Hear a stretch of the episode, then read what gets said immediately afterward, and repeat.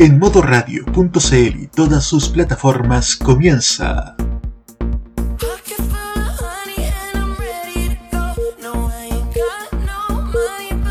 Tolerancia Cerdo, un espacio sobre la contingencia, con sus anfitriones, el Cerdito Chuletas, Seba Arce y Nicolás López. Comenzamos con una nueva edición de Tolerancia Cerdo.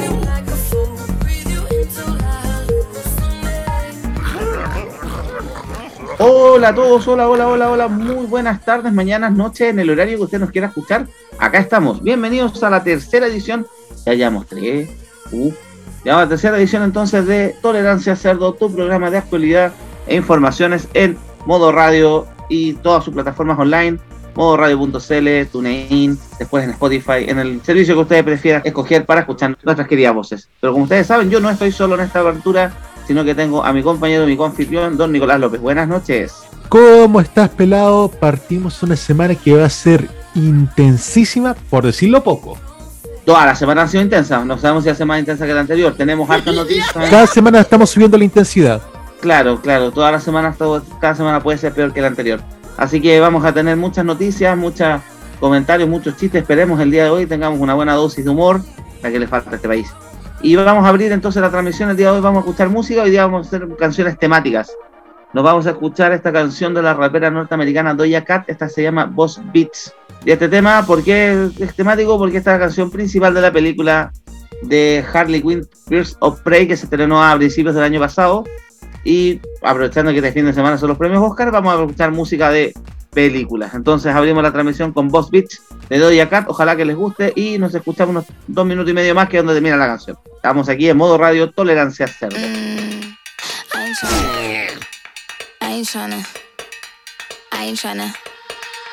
Yeah, ain't tryna be cool like you. Wobbling around in your high heel shoes, I'm clumsy. Made friends with the floor. Two for one, you know a bitch by four. And two left feet, you know I always drop. First thing a girl did was a bop. And the whole damn cake and the cherry on top. Shook up the bottom, made a good girl pop. You ain't even here to party. Ken in the club tryna pipe a Barbie. I don't wanna go, go, go with the flow back then until I touch my toes. I don't wanna roll, roll, roll the boat. Full of rocks and I hope I float. Big up yourself cause you know they don't. I chew, chew, chew cause they hope I show. I'm a bitch, I'm a boss. I'm a bitch and a boss, I'ma shine like glass. I'm a bitch, I'm a boss. I'm a bitch and a boss, I'ma shine like glass. I'm a bitch, I'm a boss. I'm a bitch and a boss, I'ma shine like glass. I'm a bitch, I'm a boss. I'm a bitch and a boss, I'ma shine Say, bitch, on I'm the after, you been the before. I've been the stallion, you've been the seahorse. Don't need a report, don't need a press run. All of my bad pics been all my best ones. I wear the hat and I wear the pants. I am advanced, so I get advanced and I do my dance and cancel the plans. Said, boo, don't be mad, cause you had a chance. Yeah, said I took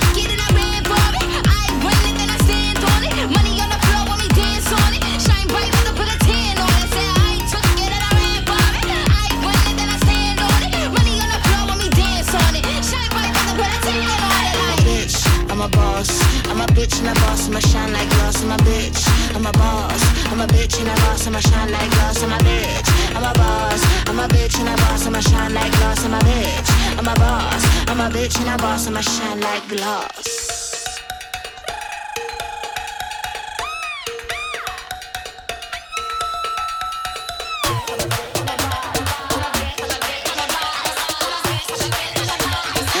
Bitch and a boss, I'ma shine like glass. I'm a bitch, I'm a boss. I'm a bitch and a boss, I'ma shine like glass. I'm a bitch, I'm a boss. I'm a bitch and a boss, I'ma shine like glass. I'm a bitch, I'm a boss. I'm a bitch and a boss, I'ma shine like glass. I'm a bitch, I'm a boss. I'm a bitch and a boss, I'ma shine like glass.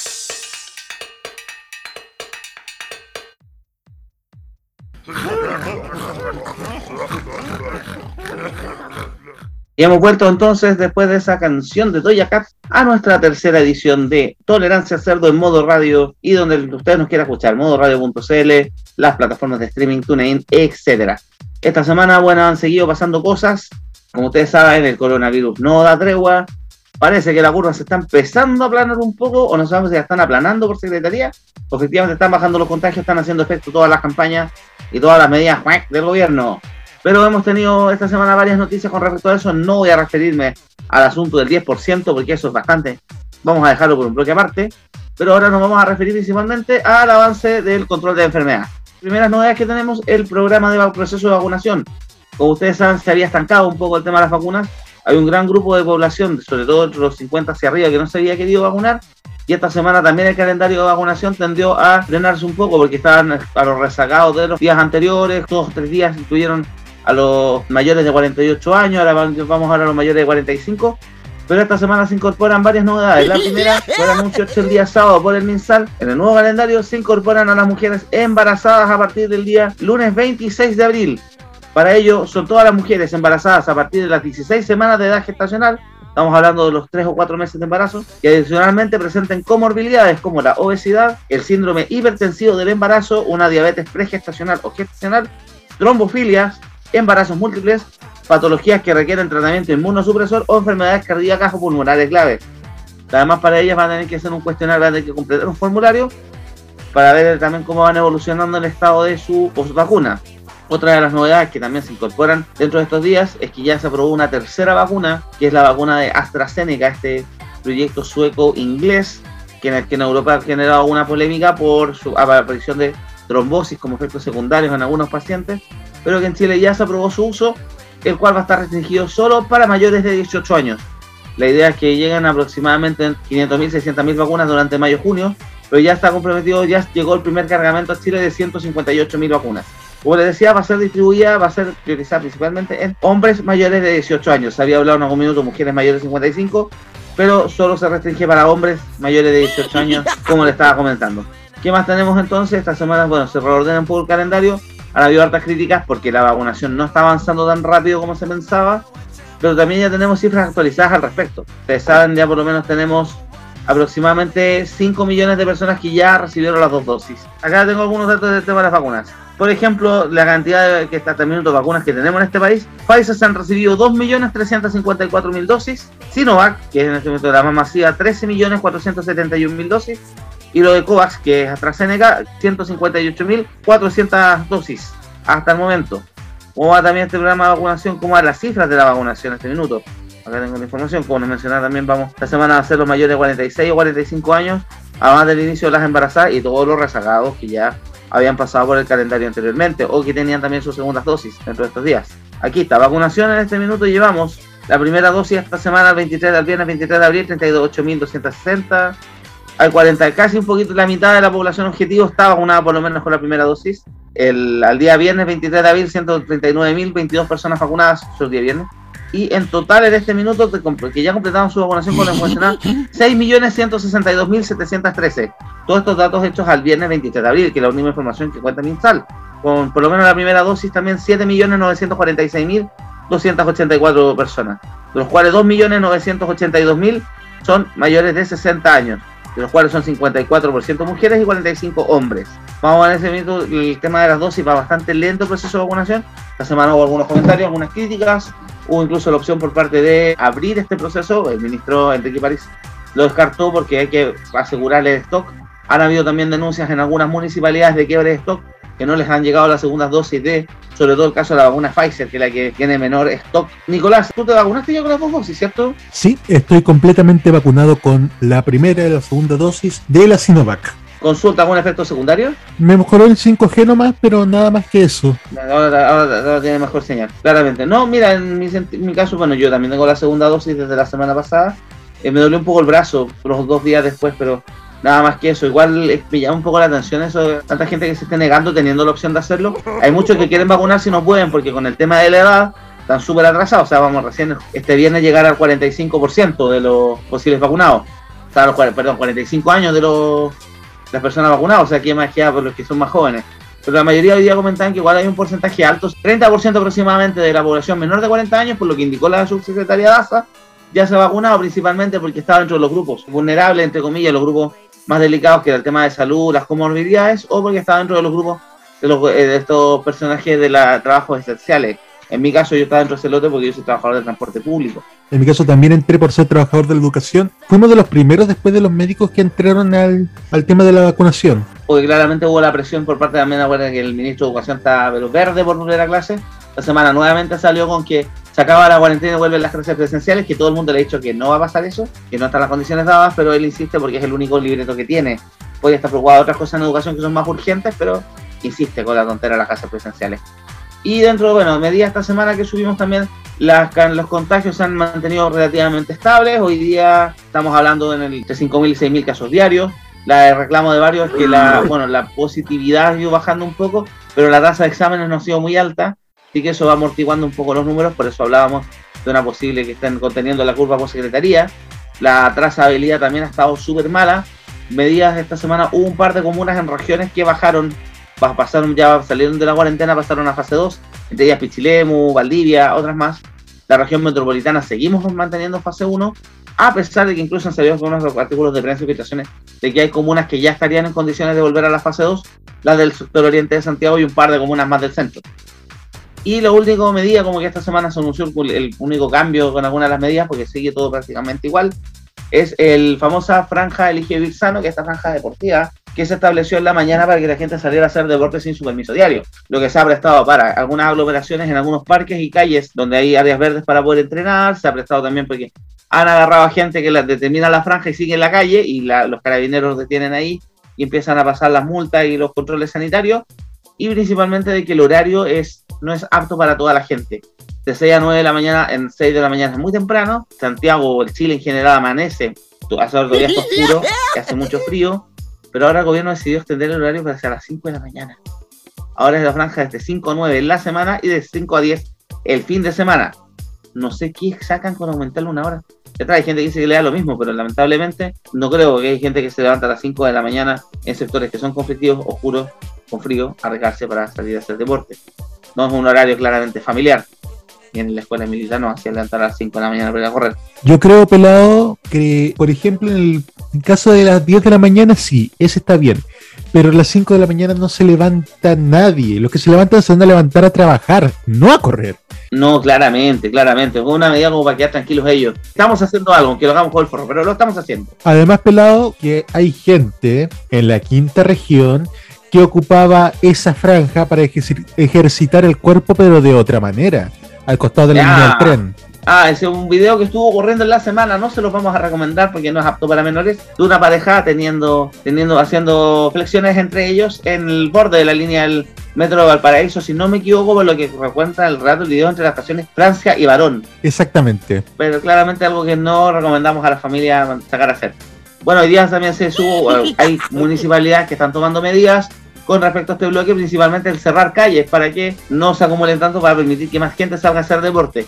El caso hoy día mostraron, me dio mucha risa una nota que se mostró en Televisión Nacional este fin de semana del cierre de calle en Viña del Mar. Se cerró la avenida Perú, San Martín y parte también de la resta de las Salinas, la avenida Jorge Y era divertido porque era mostraban a el Ceremi del Deporte de Valparaíso, contento que estaban haciendo deporte. Pues estaban el jefe de fiscalización de la Municipalidad de Viña, pues está claro que estamos en periodo municipal, no están saliendo los alcaldes en estas notas los alcaldes que incumbentes o los alcaldes que van con candidatos a algo, cuando que Virginia Rellenato no va a alcalde, pero va a concejal, y salía diciendo, eh, no nos gusta que la gente está respetando porque respeta las distancias, o sea, respeta el uso de mascarilla. Y al lado la imagen de apoyo eran, pasaban pendejos con la mascarilla abajo, sin mascarilla, con la mascarilla mal puesta. Además, este lado no olvidemos de que Virginia Rellenato está suspendida. También. No, pero en el fondo salía muchas veces salía jefe de fiscalización mostrando ahí las playas en Viña y no es la única parte, en Santiago también se han cerrado calles, ahí se anunció que va a cerrar el cierre de Providencia, de Pocuro, el cierre de Ricardo Lyon para poder hacer actividad física en este bloque que es de 6, perdón, desde 5 hasta las 10 de la mañana el fin de semana. Lo que están pidiendo mucho, o un bloque en la tarde o empecemos para poder si quieren realmente incentivar la actividad física, hacerlo en un bloque donde gente realmente pueda salir a hacer actividad física. Ese horario de ejecución es como típico horario para ejecutivos, gerentes ahí arriba, pero no es para la gente normal que hace ahora normalmente se está levantando para ir a su trabajo. Sería eso entonces con las medidas del coronavirus como tales, porque como les mencioné, el tema 10% lo vamos a mencionar aparte porque es una discusión que es bastante más densa que lo que se viene esta semana. Vamos con la música entonces, Nicolás, ¿te tinca? Por supuesto que sí. ¿Cuál es tu primer tema, pelado? Ya, abrimos, la, abrimos, vamos a seguir escuchando canciones de películas. Abrimos la transmisión con un tema que es de la película de las aves de presa, de Birds of Prey, de la historia de Harley Quinn. Y ahora nos vamos a escuchar esta canción que está nominada a los premios Oscar este año por mejor canción original. Se llama Husavik, My Hometown. Viene de la, esta, de la película de Eurovision Song Contest de Story of Fire Saga. ¿De qué trata esta película? Es una película que no se estrenó en el cine, que está en Netflix, protagonizada por Will Ferrell y por Rachel McAdams, que es la historia de un, un dúo de música islandés llamado Fire Saga que quiere competir, su sueño es competir en el Festival de la Canción de Eurovisión. Que lo han comentado acá en Modo Radio, Arte el tema de Eurovisión creo que también ha sido tema en tu programa Modo Italiano por el tema de la, por el tema principalmente de la, la representación italiana, porque tengo entendido que San Remo es clasificatorio para Eurovisión. Exactamente, y de hecho para cuando se acerque la época de Eurovisión en el modo italiano, aprovecho de hacer spoiler, vamos a hacer dos especiales con las canciones que ha llevado, que ha llevado Italia a Eurovisión. Claro, el año pasado no hubo festival de Eurovisión, pero en cambio se lanzó esta película que fue exclusivamente para Netflix, donde vemos la historia de Will Ferrell, que es eh, el vocalista con Rachel McAdams, Además actúan Pierce Brosnan, Demi Lovato y tenemos varias, cosas interesantes más. Este dúo va a participar a Eurovisión por Islandia, es un dúo que bastante freak, ustedes saben que Eurovisión en general se caracteriza no tanto por el tema musical, sino que por la puesta en escena, mientras más freak, más llamativo, normalmente puede tener más apoyo del público. Esta canción está nominada como mejor tema original porque tiene además la particularidad que la mitad del tema está cantado en inglés y la otra mitad está cantado en islandés. Entonces se llama Husavik, My, eh, My Hometown. Ojalá que les guste y nos volvemos a escuchar en unos cuatro minutos más con el siguiente bloque de noticias. Aquí en modo radio, Tolerancia Cerdo.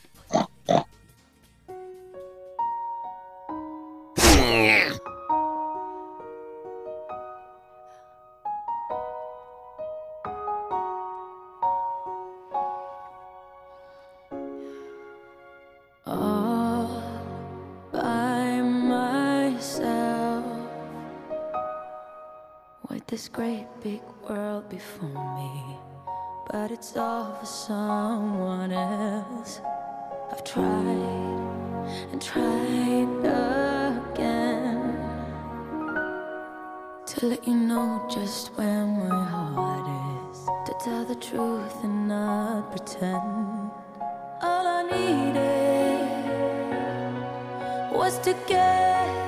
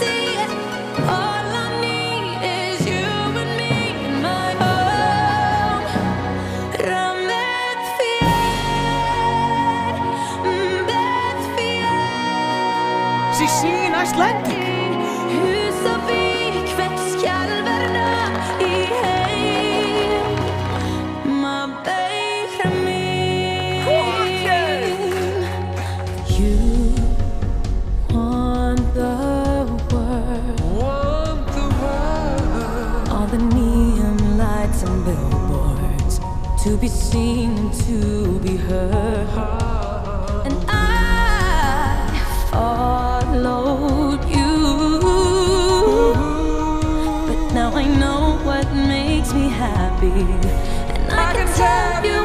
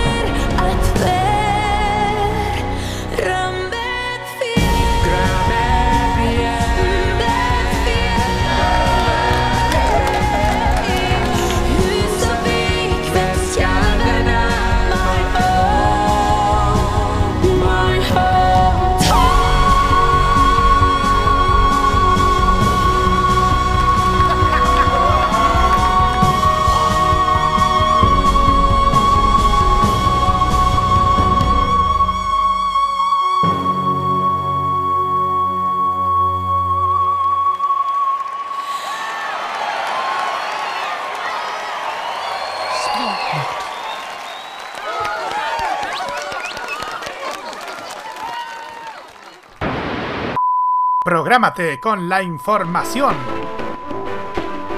Los lunes desde las 21 y hasta las 23 horas, hora chilena, escucha la opinión de un experto, la información de la industria televisiva nacional e internacional, la voz autorizada de los televidentes y las noticias del mundo del espectáculo y la música se encuentran solamente con Roberto Camaño y La Cajita.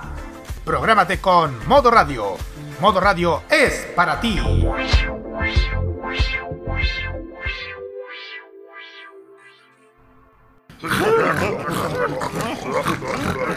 Estamos aquí de vuelta en Tolerancia Cerdo por Modo Radio, modoradio.cl, TuneIn, Spotify, la plataforma podcast de Google o donde realmente nos puedan y nos quieran escuchar. Estábamos hablando de coronavirus y ahora vamos con el tema denso de la semana, también a raíz del coronavirus, pero ya nos vamos a meter en un asunto un poquito más agrio, como es la discusión por el tercer retiro del 10% de los fondos de la AFP, que esta semana alcanzó su punto, su pic, con el envío por parte del gobierno de un requerimiento al Tribunal Constitucional para declarar inconstitucional esta normativa que fue aprobada con amplia mayoría en el Senado y en la Cámara de Diputados en todos sus trámites. Nicolás, ¿necesitas ese 10% tú también? Todo Chile lo necesita. Claramente. Y bueno, vamos a empezar a recapitulemos esta historia. Saben, en la semana eh, estamos en una crisis eh, sanitaria bastante densa, bastante compleja. Obviamente muchas actividades económicas que están paralizadas, otras actividades económicas que están reducidas a su mínima expresión. El costo de la vida ha subido y por ende se necesitan distintos tipos de ayudas para poder paliar la crisis. Ante esto, el gobierno decidió reaccionar reforzando el ingreso familiar de emergencia y lanzando una nueva versión del bono clase media. El problema de estas medidas es que son eh, han sido unos razonamientos que son hiperfocalizadas. ¿Qué quiere decir esto? Que la cantidad de requisitos que están exigiendo es tan grande que mucha gente que posiblemente puede necesitar esta ayuda no la va a recibir ni la está recibiendo porque no cuadra con alguno de los requisitos. Se queda abajo por 10 pesos. Por ejemplo, exige el bono de clase media una reducción de mínimo 20% del sueldo en comparación al segundo semestre del año 2019. Pues la comparación es 2020, segundo semestre de 2020 con segundo semestre de 2019 están en un sueldo, en un rango desde el sueldo mínimo hasta los 2 millones de pesos de salario. Se hace también el cálculo para el salario bruto. Estar en el caso de los que los pensionados también tener una renta inferior a 408 mil pesos, etcétera. Una cantidad de requisitos que uno empieza a sumar, a sumar, a sumar, a sumar y mucha gente se queda abajo.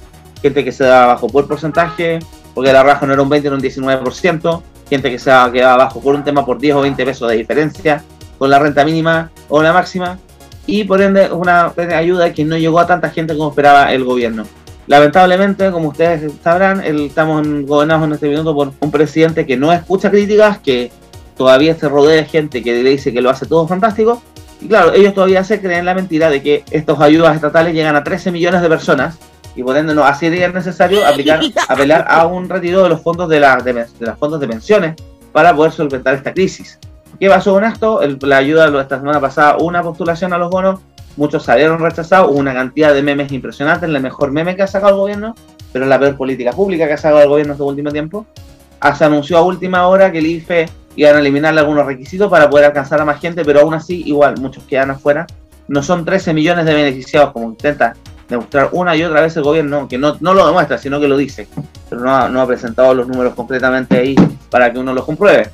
Debido a esto, el Congreso nuevamente apeló a lo que ya había hecho el año pasado, en el mes de agosto y en el mes de diciembre, a retirar parte de los fondos de pensiones, los fondos de las AFP, para que la gente lo pueda utilizar para paliar la crisis, el 10% de los fondos acumulados, a pesar de que hay muchos que ya con el primero y segundo no les quedó mucha plata adentro, pero ahora sería el tercer retiro para poder salir del paso. Esta discusión pasó por la Cámara de Diputados, se aprobó con amplia mayoría, incluyendo parlamentarios de oposición, parlamentarios de gobierno. Después pasa al Senado, donde el Senado también hay cinco senadores de la derecha que votan a favor de este proyecto, a pesar de que ellos trataron de meter algunas indicaciones para seguir con la estupidez de la focalización, pero no pasaron. Y ahora se pasó al último trámite de la Cámara de Diputados, cuando se hizo la votación en particular, y ahora estaría esto para ser despachado al, al Ejecutivo y ser promulgado. ¿Qué pasó con esto? Que el día jueves, en la tarde, el gobierno, no, el día, perdón, esto fue el día jueves, el día miércoles, me equivoco, el día martes en la tarde, Cuando estábamos nosotros en la manzana prohibida, antes de sacar la manzana prohibida, cuando nos enteramos, el martes en la tarde el gobierno oficializó su presentación del requerimiento por el 10% ante el Tribunal Constitucional para acusar vicios de inconstitucionalidad, por ende, para poder suspender el proyecto ahí. Eso se va a estar revisando recién esta semana para que el fallo salga durante el mes de mayo, aún con críticas dentro de la misma derecha, porque está el temor de que si este fallo sale en forma favorable para el gobierno, pero negativa para el resto, se rechace, o sea, que se rechace el retiro del 10%, se declara inconstitucional, esto le podría salir la semana antes de las elecciones, que son el 15, semana el 15 de mayo.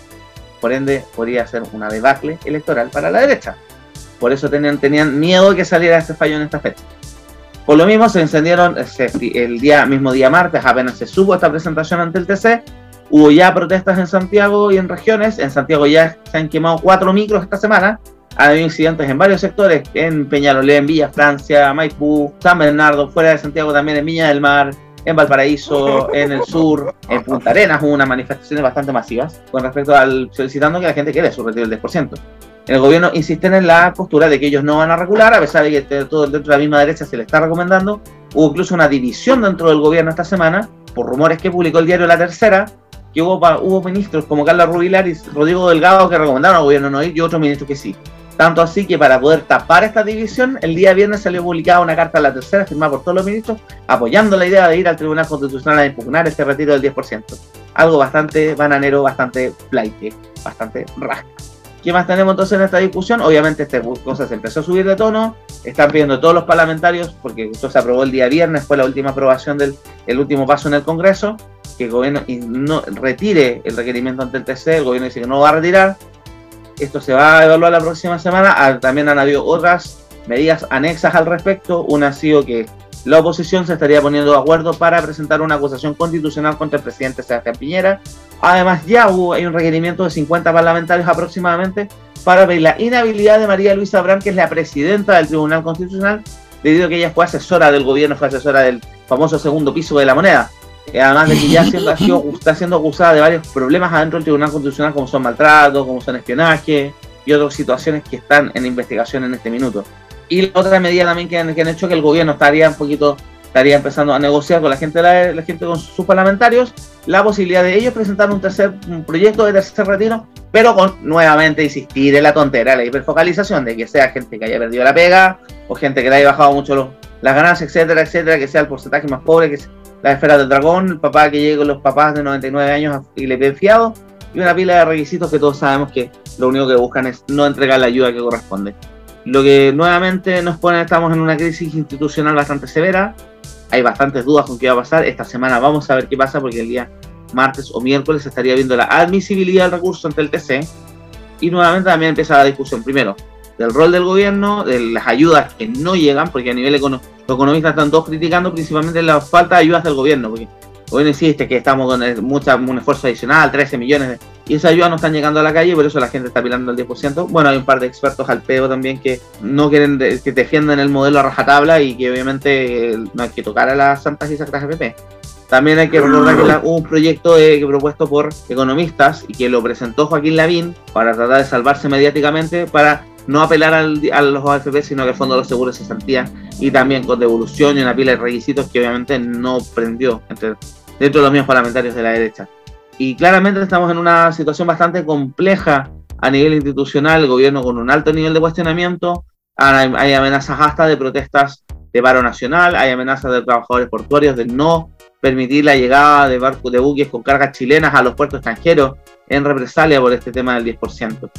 La verdad es que yo necesito la plata, no sé, yo necesito, yo quiero la plata porque es mi plata, básicamente, por eso. Lo que estoy viendo en este momento es que el TC en este momento tiene la bomba atómica, en el sentido de que cualquier decisión que tomen ellos o puede hacer caer el mismo gobierno o puede hacer explotar el país entero. Y esta explosión puede ser incluso peor que la del 18 de octubre. Estamos claros, si se llega a rechazar, o sea, no quiero ni imaginar el problema que se va a generar, porque ya la gente tiene están hablando primero que es el dinero de cada uno de nosotros.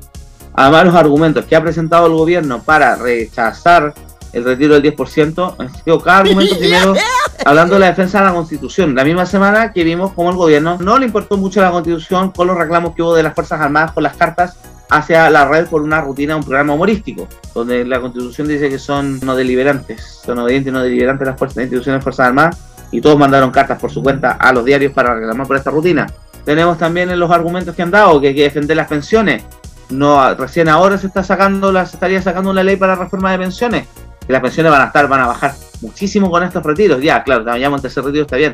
Pero el efecto, en la práctica creo que ha sido el efecto muy nulo, porque ya los fondos de pensiones tienen un nivel de movimiento de dinero tan grande.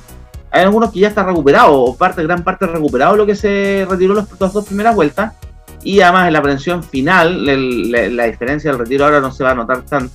Claro, la gente que es más joven tenemos más tiempo para recuperar esos fondos, los que son más, los que son más viejos, entre comillas, no se pueden. Hay una discusión con respecto a eso también, que lo que se supo este fin de semana a través de una publicación del Mercurio, porque dentro del proyecto de ley estaban metidas las rentas vitalicias. Las rentas vitalicias entran en un terreno bastante más denso. Ahí puede haber problemas con el Tribunal Constitucional, porque uno tendría todas las para declarar inconstitucional. Porque las rentas vitalicias, para los que saben más o menos, que estudian un poco cómo funciona el negocio, son, tú le pasas la planta de FP a una, a, tu, a una aseguradora y ellos se encargan de ponerte una renta fija todos los meses. Pero la plata ya no es tuya, no es de la FP, es de la renta, es de la aseguradora. Por ende, estaríamos entrando a expropiar los fondos y ahí entraríamos en otro terreno legal más complejo. Y lo que se supo, lo que le comentaba se supo este fin de semana en una publicación en el Mercurio, es que eh, ya un grupo de aseguradoras se está reuniendo con abogados, entre ellos el ex canciller Teodoro Rivera, para poder ver qué recurso, por qué recurso apelar a este retiro de fondos forzosos, tanto así que están pensando apelar al incumplimiento de los tratados de libre comercio con Estados Unidos. Pues claramente hay algunas de estas aseguradoras que son de capitales norteamericanos. Por ende, también ahí vamos a entrar en un terreno que es un poquito más denso con respecto a esta discusión. Yo lo personal, como les decía, yo siento que necesita el- la plata, primero la plata es de la gente, no es del la FP todo. Segundo, lo que a mí me molesta mucho y que esta semana también lo he leído mucho, paternalismo del gobierno, de la derecha en este país y también a un parte de la élite intelectual, no élite económica, que poco menos que la gente es tonta que no saben qué gastar la plata. Por eso nosotros tenemos que, tenemos que nosotros decidir qué es lo mejor para la gente. O para la gente que no se use ese 10%, y nosotros seguir entregando bonos que no le están llegando a nadie, seguir entregando ayudas que son muy focalizadas, que no están sirviendo, que no están cumpliendo el objetivo.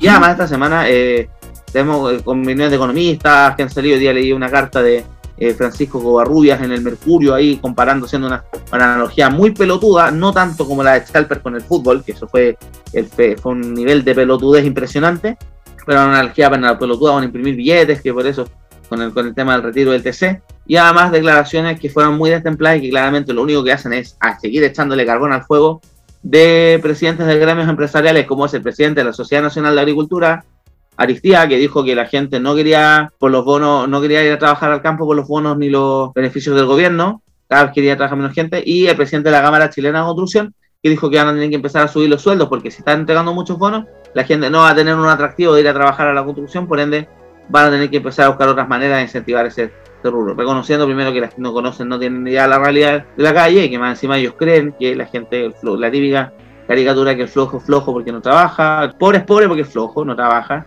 o que el pobre no sabe gastar su dinero, o que la, la- típica discusión elitista de que ellos son el, terratenientes, ellos son inteligentes y que en el fondo el trabajador es pelotudo y que tiene que trabajar solo a solo para poder esforzarse y llegar lejos. Si te das cuenta, pelado, ellos siguen la lógica de patrón de fondo. Claramente. Todavía siguen en el mismo modelo.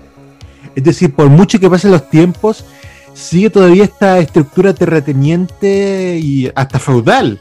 Claro, el patrón de fondo, tú le rendes- eh, eh, tienes que rendirle honores, al rendirle tributos al, al, al dueño de la empresa.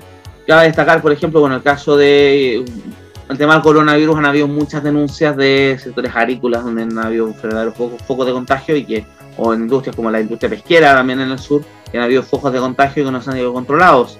Por lo mismo, porque estos grupos siguen, siguen en la lógica de que, que ganar plata, que el trabajador es un elemento más de la empresa y que yo quiero dispongo de él como quiero y si quiero que trabaje con que se contagie a lo mismo si total idea es que siga generándome plata Eh, a mí me dejó esta semana me dejó bien podrido eso me dejó podridísimo también los expertos de mentira esa manga ingenieros comerciales que se creen analistas económicos y que no se le han ganado ni a la vida y que se sienten con el derecho de decidir qué es lo mejor con la verdad ajena el día que ellos trabajen con un contrato con condiciones precarias como trabaja la gran mayoría de los chilenos con un horario que no te respetan que no te pagan lo que corresponde que te sacan, buen chileno, te sacan la cresta, ahí los quiero ver. Pero por ahora, como ellos están cómodos en su casita, calentito, recibiendo sus lucas de, de algunos institutos think que les dan, que les, les dicen lo que tienen que decir, pucha, sí es súper fácil hablar de la plata ajena. Me tienen chato esta semana, algunos me tienen súper chato, esos expertos economistas que claramente no saben lo que es vivir en pobreza, no saben lo que es vivir el mes a mes, no saben lo que es vivir endeudado, no saben nada de eso, no saben lo que es andar en micro, no saben lo que es comprar pan al supermercado, comprar pan en la feria. No, porque para ellos tienen toda su vida hecha. Claro, y eso les da el pedestal de poder hablar de lo que hacemos con la plata el resto de la gente. Ya Nico, me deprimí. Mejor vámonos a la música antes de que nos deprimamos más. Ya, ahora te cedo el honor a ti. ¿Qué canción quieres poner tú? Porque la canción de cierre la voy a poner yo. Ya tengo decía, pero.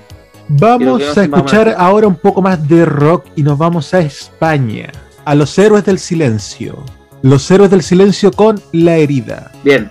Entonces escuchamos, nos vamos ahora con la música, volvemos en un rato más con el último bloque con noticias random y no sé si vamos a tener a Chuleta, estoy, estamos viendo, estamos aquí haciendo las últimas negociaciones. A ver con cuántas cascaritas de papa lo comíamos el día de hoy, ¿cierto, Nico? Por supuesto.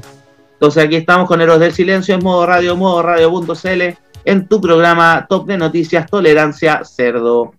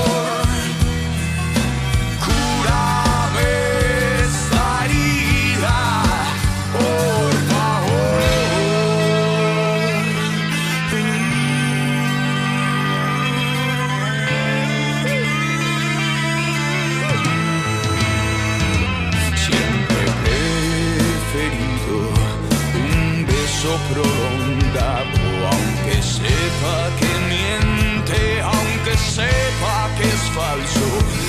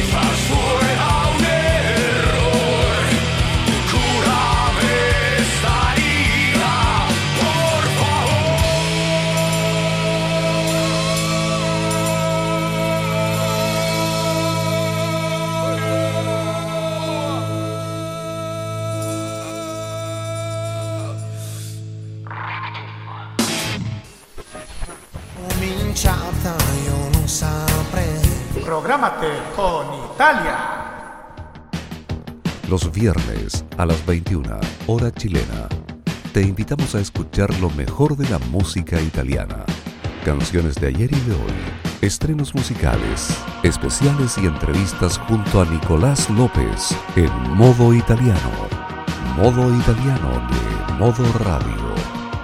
Modo Radio es o sea, es para ti.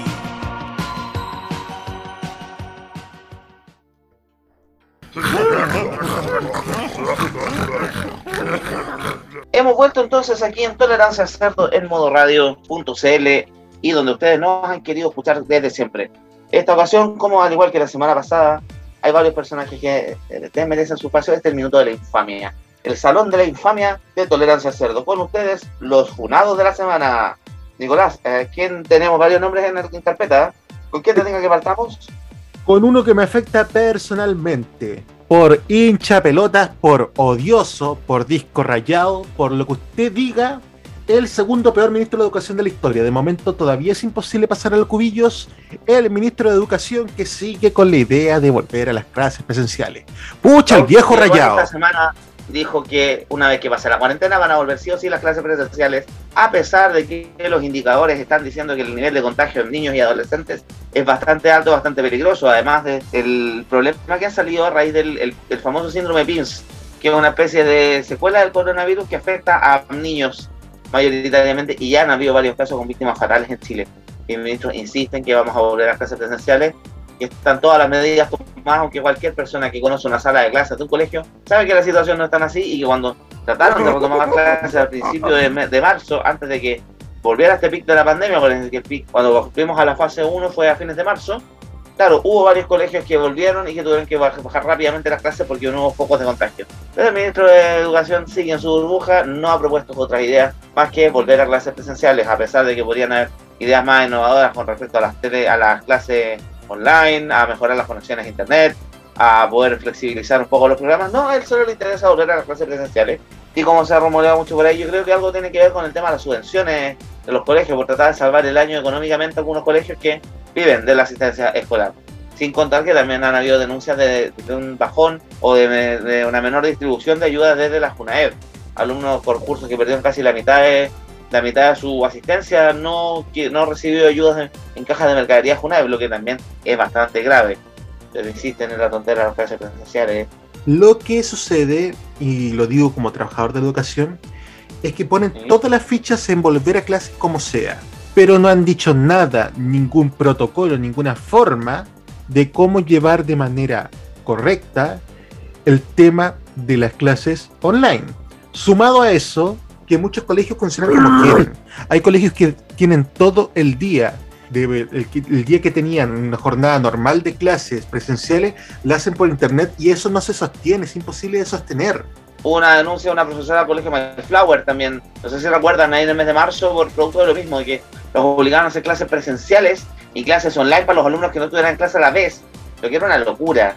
Más encima eh, estaban tratando con los protocolos, todos hablaban casi protocolos muy de ingeniero comercial, que era casi de dividir los cursos en dos, un curso a la mañana, otro a la tarde, un curso a lunes, miércoles y viernes, otro martes, pues sábado, en una cosa literalmente donde no consideraban la naturaleza normal de un colegio que tiene una cantidad de alumnos bastante alta. No consideran primero que muchos colegios particulares, subvencionados y sobre todo municipales tienen cerca de 40 alumnos por sala, lo que te dificulta cualquier intento de dividir la clase en dos, de poder distribuir mejor los distribuir, distribuir mejor a la gente, los contenidos, separar. Aparte que todos conocemos cómo son los cabros chicos, se van a andar cambiando la mascarilla, se van a andar tocando entre ellos, todos los protocolos de lanzamiento social, de limpieza de manos, etcétera, todo va a saltar por la borda, no va a servir absolutamente de nada. También que muchas de las ayudas, por ejemplo, el tema de la conectividad, seamos sinceros. La mayor parte de las conexiones de internet en este país son pencas, son malas. Por ende, intentar conectarte a una clase en muchos casos es un verdadero logro, un desafío tremendo. Y muchos colegios han tenido que invertir del dinero que originalmente tenían para otros proyectos de mejoramiento, tanto del propio establecimiento, en invertir en banda ancha, tanto para los alumnos, regalarles conexiones móviles o tipo BAM, como también para el personal docente. Claramente que tampoco es la mejor solución, hay que recordar también hace un par de semanas atrás también volvió el tema que hay muchos sectores, sobre todo en Santiago, las ciudades grandes, Santiago uno de los casos, que para las empresas de telecomunicaciones son denominadas zonas rojas, por los cuales las instalaciones a nivel de infraestructura son súper básicas y son súper eh, baja calidad porque no tienen miedo que les roben el cableado, que los aros técnicos los asalten, por lo cual no hay inversiones en esos sectores. Y la gran solución que han encontrado estas empresas ha sido la cuestión de las bandas móviles, pero que tampoco la conexión es muy estable y muy buena para el, para el flujo de datos que necesita una conexión vía Zoom o una conexión vía Google Meet o de antes la plataforma de streaming que sea que es para poder realizar clases. Claro, ha sido también caldo también ha servido también un nuevo nicho de mercado para estas telcos que son más chicas, etcétera. Pero si mientras no podamos resolver esa brecha digital de esa manera, tampoco podemos avanzar mucho con respecto a las clases online. Desgraciadamente yo veo la realidad en el mismo curso donde trabajo. Muchos alumnos no han podido conectarse ni siquiera a una sola clase y los pocos que lo hacen también su conexión no es muy buena, que digamos. Sumando también algunas limitaciones técnicas, es muy difícil que se puedan mantener concentrados y también tienen que lidiar con los propios problemas de su conexión, del computador o del teléfono y de lo que está pasando también en la misma casa. Y claramente no ha habido ningún enfoque de parte, de parte del Mineduc en eso. Mineduc estaba concentrado claramente solamente en forzar el regreso de clases presenciales en condiciones que aún no están claras ni están lo suficientemente seguras para poder retomar el flujo normal de clases. Sigamos entonces con el PAC Funados. En segundo lugar, mi nominado es el cantante, no sé si decirle cantante, bueno, justo en escrito, el artista de Pablo y que nuevamente lo sorprendieron en un carrete clandestino. Estaba haciendo una fiesta a beneficio, por lo que indicó el mismo, en la comuna de La Granja un día sábado y lo fue detenido por carabineros por tener más de 100 asistentes en el evento. Por detenido dos otras personas, no se detenidos más. Pero nuevamente el, el, tema es que ya con Pablo Chile es la segunda o tercera vez que lo sorprenden vulnerando el código sanitario. También otra vez fue una grabación de un videoclip que no estaba en las condiciones sanitarias, otra vez también que lo pillaron en la calle en hora de toque de queda, y ahora esto, y más encima la explicación que da cuando lo pillaron, sacó primero de que era un evento de beneficio, que no sabía por qué se había controlado, y después empieza con el típico discurso de todos los que han pillado haciendo cosas, los han pillado haciendo lo que no corresponde en pandemia, de la pandemia, de que la, la élite no quiere, no quiere que la gente salga a la calle, que no le conviene, que nos quieren a todos encerrados, etcétera, que esto todo, un, esto todo una artimaña de la ONU, de la OMS y de los Illuminati, poco menos. Claramente para no resumir su responsabilidad. Y es otra vez que Villana Pablo Silí, ¿hasta cuándo ya? Pues más encima, para que no nos guste, para algunos es un referente, esta costa moda del trap, que me impresiona, yo no encuentro ni una gracia. Oye, pero no corresponde que esté dando ese, tipo de ejemplo, más encima ese tipo de respuestas pelotudas. Para hacer un dueto con Camila Gallardo del Pac Funados, próximamente yo creo. Señor Cebarse, yo le prohíbo terminantemente que se refiera a un trapero como Pablo Chile como artista. ¡Se lo prohíbo! Es que sabes que mira, yo hay que respetarlo. Yo en ese sentido no voy a poner tan talibán con el tema de la música como otros. No, que, hay gente que le gusta, gente que cree que su música es buena. Yo escuché una canción una vez y me dio dolor, no aguanté más de 30 segundos. Siento que el también lo personal, el trap, siento que música para huevones flojo. Perdón, se me salió, porque no es una música que requiere el mínimo esfuerzo. Pero bueno, hay gente que le gusta y dentro de ese círculo, lamentablemente, no es un buen ejemplo que está dando este personaje. Claramente, nuevamente, a la lista de los funados de la semana. Y vamos a cerrar este bloque de funados, el Salón de la Infamia de Tolerancia Cerdo, con nada más ni menos que un, la candidata constituyente por el distrito, si no me equivoco, el distrito 8. Nada más ni menos que la ex actriz e hija de la comunicadora Eli de Caso, Yuyunis Navas. ¿Qué pasó con Yuyunis?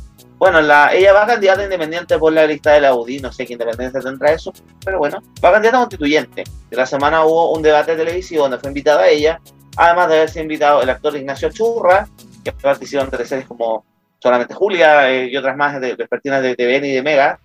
y además estuvo invitada Giovanna Grandón, también más conocida universalmente como la tía Pikachu, que se hizo famosa por bailar con un traje de corpóreo de Pikachu en las protestas y que va de candidata constituyente por el distrito Puente Alto. ¿Y cuál fue el tema de Yuyuni Navas? Que Yuyuni Navas habló, fue una máquina de hablar cabeza pescado. Habló de que el virus era un invento chino, invento comunista para, para promover el comunismo, que era un invento de, un invento de laboratorio, que la pandemia no era, un, era falso casi, y poco menos que la Tierra era plana, que nadie había comprobado todo. Ah, y además que lo había nuevamente existido la mentira de que los países habían salido de la ONU. Ante esto, Mónica Rincón, perpleja, le pidió datos fuentes, etcétera, y ella dijo que no tenía idea cuáles eran esas fuentes, pero que ya lo había escuchado y lo iba a buscar. Hasta el día de hoy, Yuri Navas no ha, dado la, no ha sido capaz de responder de dónde sacó tamaña estupidez. Bueno, ya se ha prestado para bromas, para chistes, Han recordado también algunas frases imbéciles que ha salido. Le han comparado con Camila Flores, ya que Camila Flores fue la primera, la diputada Camila Flores, fue la primera que habló de que los países estaban saliendo en serio, se estaban saliendo de la ONU, a pesar de que todos han salido expertos, incluso de Derecho Internacional, a demostrarle que no es verdad. Pero ahí tienen entonces a Yuyunis Navas que va a ganar la constituyente. Una persona así quiere hacer el- la carta magna de nuestro país. Es parte de la cuota de género de los funados que tenemos esta semana. Mira con el tema de, la, de Yuyunis Navas, entre paréntesis, gracias a la estupidez que dijo ella, pasó piola las tonteras que dijo la tía Pikachu en esa entrevista, porque fue un carnaval de imbecilidades, por lo que alguien dijo por ahí en Twitter que Ignacio Achurra quedó como Einstein al lado de las dos. Y Mónica Rincón también no supo qué responder. Pero en general la, la duda que uno le queda es el nivel de candidato constituyente que están presentando algunos partidos. No es solo el caso de Yunis Nava, o sea, tenemos el caso de Henry Boyce, el caso de la Tere Marinovich, caso también de Adriana Barrientos, que va a ser constituyente por el cuestionado Frente Regionalista Verde Social, también conocido como la- el paraguas, de, el paraguas del- de Aguilera en Santiago Sur. Nadie sabe la- el nivel de constituyentes que están siendo candidatos ahora y que no sabemos que con el tema de la dispersión, más encima con el sistema proporcional, el sistema DONT, no sabemos si van a salir o no. Pero no me gustaría tener gente haciendo nuestra constitución con ese nivel de poco conocimiento de la realidad o poco conocimiento de esto. Uno está pidiendo expertos en leyes, que idea de una constitución, un proceso constituyente, es que tenga la mayor cantidad de voces o de caras posibles, de realidades, que tenga distintas percepciones de la realidad. Pero loco, estamos hablando de gente que no tiene idea de dónde está parado, o sea, gente que está ahí porque salía en la tele, porque era bonita, Yuri Nava fue actriz de las teleseries históricas de Kena Rancorete en TVN, o sea, el papel más recordado, el papel de Ricardo Patiño en Aquilarre, se transmitió hace poco, pero nada más allá de eso, no, o sea, Adriano Barrento lo mismo, otras figuras también de la farándula que están postulando, Otubiti, también, no, está, realmente siento que esta cuestión parece un reality de mala muerte del Mega, prefiero votar si vea, ya está por ahí amenazado por convivencia, prefiero volver a ser protagonistas de la fama. Bueno, entonces así terminamos nuestro bloque del Salón de la Infamia de Tolerancia Cerdo con los tres nombres mencionados. Raúl Figueroa, ministro de Educación, Pablo Chil y, y Junior Navas, es actriz retirada, ahora candidata a constituyente. José le parece que el Partido Republicano por la cantidad de tonteras que dijo. Pero ahora pasamos a nuestro bloque final, a nuestras noticias, con nada más ni menos un bloque de noticias a todo chancho. Con ustedes, a cargo de los titulares, llega nada más ni menos que el representante desde las mejores granjas del país, el Cerdito Chuletas. Hola Chuletas, ¿cómo estás? Muy buenas noches. Hola. Hola, chuletas. ¿Y cómo estás ahí? Sí, Ah, estoy acá. ¿Cómo estás? ¿Cómo estás? ¿Cómo estás? Muy bien, ¿y tú? Qué bueno, yo también estoy bien. Ahora estoy listo para leer las noticias de la semana. Tenemos hartas cosas interesantes que han pasado. Y no quiero hablar del 10% porque ya me deprimí. Hablemos de otras cosas mejor. Por ejemplo, este fin de semana hubo clásico universitario y por cuántos años ya, 2001, 20 años seguidos, la U todavía no logra ganar en un monumental, Colo Colo ganó 1-0.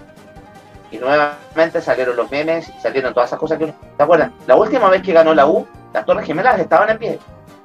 El presidente era Ricardo Lagos, el presidente de Estados Unidos y Harold Bush. Y todavía pasaban las micros amarillas. Ojalá que no vuelvan nunca. Y otra cosa pasaba en el año 2001 en este país. Michael Jackson estaba vivo. Sí, también, también, también, también. Eso, Michael Jackson estaba vivo y estaba a punto de sacar un, un disco nuevo. Y te están buscando chuletas, te están buscando chuletas. Aquí está, no, estoy al de la comisaría, así que cualquier minuto me vienen a buscar, pero no como yo soy un cancho bueno y no me van a pillar aquí que estoy quemando mil la semana. Ah, eso también pasó esta semana con el tema de la discusión del 10%. Hubo muchas protestas en muchas partes de Chile. En Santiago quemaron micros. Y eso, no es bueno quemar micros porque después la gente cómo se mueve. No sé, porque me micro de carabineros, por último, no sé, pero no sé, mi, mi micro de la, gente igual le sirven y los conductores lo pasan mal. Yo escuché el audio de WhatsApp de uno de esos conductores y estaba súper alterado, así que no. Eso le hacen daño a mucha gente con eso, así que no nos quemen. Pagan otras cosas, quemen otras cosas. No sé, pues, una, eh, eh, eso, una micro de carabineros, por ejemplo. No sé, eh, ya, estoy llamando a la subversión chuletas y me van a entender, me parece, perdón. Yo voy a poner la red, van- después nos van a, van a hacer un boicot acá. No escuchan tolerancia a cerdo porque chuletas es un cerdo rebelde. Nos están, dicen que nos están cortando la transmisión. Ah, chuta, chu- chuta, ya. Chuletas, no podéis decir esas cosas. Bueno, ya, voy a tener que cambiar un poquito. Ah, otra cosa que ha pasado estos días también es que TVN al final dio el estreno de El Agente Topo, película chilena nominada a los premios Oscar. Le fue muy bien en rating, le ganó a Chilevisión en su minuto. Así que por lo menos queda esperanza para que empiecen a dar otras cosas más culturales en televisión abierta. La gente no solo quiere ver, no solo quiere ver traseros y pechos. Así que por lo menos parece que la gente está cambiando un poco. Sí, eso es verdad también, Chuleta. Bueno, también en la televisión esta- esta semana al programa de al programa de Belén Mora con Francisco Toto Acuña no les fue muy bien el rating, pero nuevamente fueron trending topic. Qué manera de darle tema al gobierno este semana pasada. Hicieron muchos chistes con la carta de las Fuerzas Armadas, tipo, igual que el gobierno también anda con el tema este de la, de la censura y todo. Eh, ¿Qué otra cosa más pasó esta semana? Proyecto del 20%, pero ya hablamos de eso ya, pues ya no, es como un tema repetido. Ah, lo de la Superliga. Al final no pasó nada con la Superliga porque cuando la anunciaron eran 12 equipos y se fueron bajando todo. Era como el cuento, era como la canción de los. Yo tenía 10 chanchitos, yo tenía 10 chanchitos. Uno se me fue a la nieve, no me queda más que 9. Así que no, se fueron cayendo todos los equipos y solo quedaron el Barcelona, el Real Madrid y un equipo italiano parece que fue, pero no lo pescó nadie en bajada. Así que parece que hasta ahí no me llegó la idea de la Superliga. Ah, además ya programaron las fechas nuevas del fútbol, que viene de nuevo partido de la selección chilena, tres partidos antes, todos los partidos juntos antes de la Copa América. Copa América que no sabemos si se va a hacer en Argentina, porque el gobierno no la quiere hacer allá, que la quiere dejar a Colombia solo. Por fin, una Copa América que pueda ganar Messi, no sé. Pero chuleta, sí, sí, sí. ¿Algún otro tema más, chuletas, que hablar? ¿Temas internacionales? Eh, no sé, no, no, no, no. ¿No? Temas internacionales, Argentina, no se te ocurre. No, sé que para ver se pone Argentina, pero no. No, no sé, no se me ocurren más temas en cine. Y eso, lo único que les digo en todo caso, un típico consejo de chacho de todas las semanas, es que se cuiden mucho. Eh, la pandemia no está controlada. Si se pueden vacunar, vacúnense, aprovechen. Porque eh, no toda la gente se quiere vacunar. Las vacunas son seguras, no les va a dar nada raro, no se preocupen, no es que no le van a poner 5G ni 4G, por último, si le ponen 5G, mejor, van a agarrar mejor señal para poder ver Netflix. Así que eso, eh, cuídense mucho, salgan a la calle solo si es estrictamente necesario, salgan con mascarilla, lávense bien las manos, eviten el contacto físico, mantengan distancia y un abrazo chuletos a la distancia para todos. Chao, chao chuletas, gracias por los consejos entonces de nuestro resumen semanal. Vamos cerrando entonces la, el boliche, Nico. Sí, yo creo que ya es hora de cerrar. Supuestamente este fin de semana, bueno, todo el programa está grabado fuera con anterioridad, no vamos a tener en el, con el minuto de la emisión, ya se va a saber qué va a pasar con la gente todo en los Oscars, qué va a pasar con Piñera y su anuncio, porque el gobierno está temiendo presentar un tercer de un tercer por ciento ellos por su cuenta, a pesar que la oposición ya le dijo que no es negociable la aprobación del, actual retiro. Ellos, eh, si el gobierno promulga tercer retiro, ellos conversan todo lo que quieran. Si no, ni siquiera se van a sentar a la mesa. Veremos si cumplen. Y aparte que esta semana se ve un recrudecimiento de las protestas por el mismo asunto. Así que hay que estar atento a eso también, a esa situación durante la semana, Nicolás. Y eso, ojalá que tengamos nuestro 10% para poder gastarnos en televisores, en plasma nuevos, como quería la ex ministra del Trabajo. Exactamente. Y yo creo que cada programa se va a poner más denso que el anterior. Ya estamos viendo que las protestas se están Claro. creciendo, así que no sé qué vaya a pasar de aquí al próximo programa. Claramente. Así lo que les decimos lo mismo que Chuletas les recomiendo, que se cuiden, que se abriguen bien, porque los cambios de temperatura están medio feos. Además que se usen la mascarilla, que se laven las manos, que, que mantengan distancia física, que eviten salir si es necesario. Y eso, y que esperen no vas a ver qué pasa con el tema, porque creo que todos necesitamos el 10%. Un abrazo enorme entonces y cerramos las transmisiones el día de hoy, aprovechando el tema de los Óscares y aprovechando el tema de la gente topo, con la canción principal de este documental que te estrenó el viernes en pantalla en televisión abierta, que le fue bastante bien, sacó un promedio de 12 puntos de rating aproximadamente. Y nos vamos a escuchar este cover de un tema de José Luis Perales que hizo el cantautor nacional Manuel García. Con ustedes, te quiero, de verte de la banda sonora de El Agente Topo, y nos estaremos escuchando la próxima semana. Muchas gracias por la paciencia, muchas gracias por la buena onda, y ya sabes, estaremos disponibles luego de esta emisión en plataformas como Google Podcast, Anchor, Spotify, entre otras. Nos vemos. Chao. Nos vemos y a las 9 tenemos la cajita, temas de televisión y de actualidad de medios de comunicación junto a Roberto Camaño. Damos gracias. Chao. Nos vemos. Cada vez que te beso me sabe a poco. Cada vez que te tengo me vuelvo loco. Y cada vez, cuando te miro cada vez, encuentro una razón para seguir viviendo. Y cada vez, cuando te miro cada vez, es como descubrir el universo.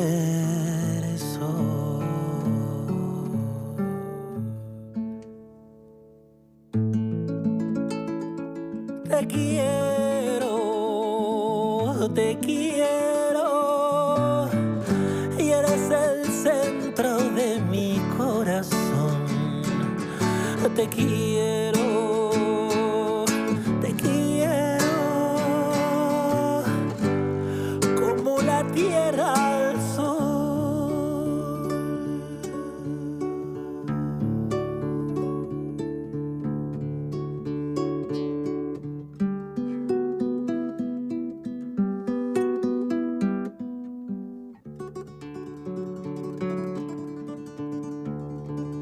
Cada vez que la noche llega a tu pelo, de cada estrella blanca yo siento celos. Y cada vez, cuando amanece, cada vez me siento un poco más de tu mirada preso. Y cada vez entre tus brazos cada vez. Despierta una canción